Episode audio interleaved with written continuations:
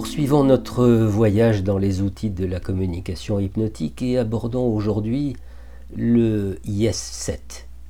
Le Yes 7 que j'ai déjà évoqué dans un chapitre précédent de ce podcast, le Yes 7 a pour but de susciter une suite d'acceptation.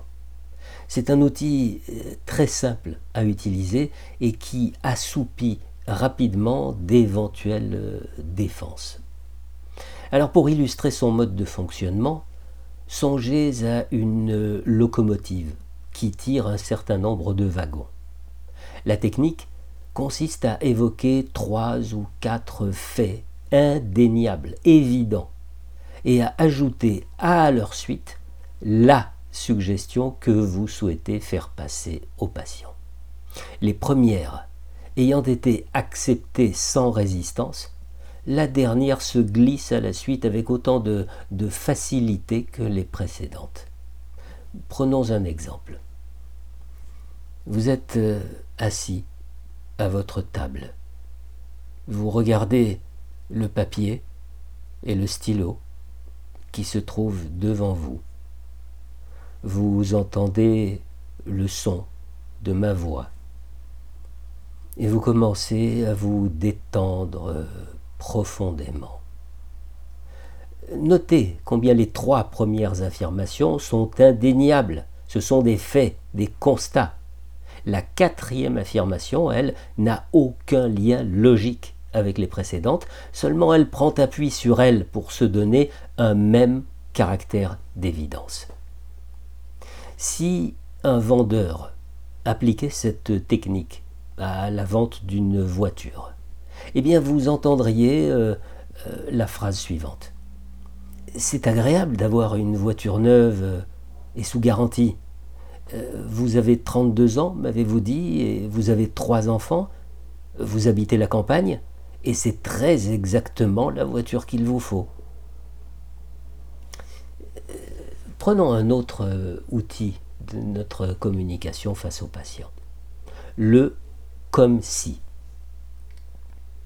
l'utilisation de comparaisons peut s'avérer précieuse en communication hypnotique.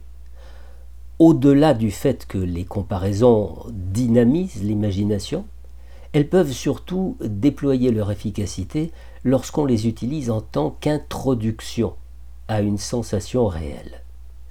Exemple. On pourrait dire que cette sensation particulière qui s'installe peu à peu en vous ressemble au souffle d'un vent léger qui fait s'envoler un ballon. Et cette légèreté peut se manifester d'abord dans les bras, ou, ou peut-être dans les jambes, ou dans une autre partie du corps. Autre exemple.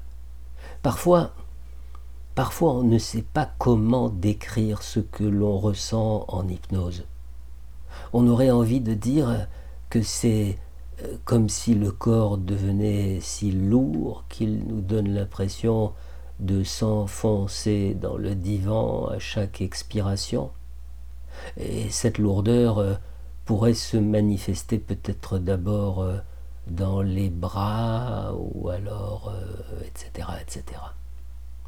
Les techniques qui utilisent la comparaison doivent également euh, vous rappeler un outil que nous avons déjà vu au moment des techniques d'induction. Il s'agit de la simulation. Euh, en alliant simulation et comparaison, nous pourrions alors avoir des suggestions de ce genre.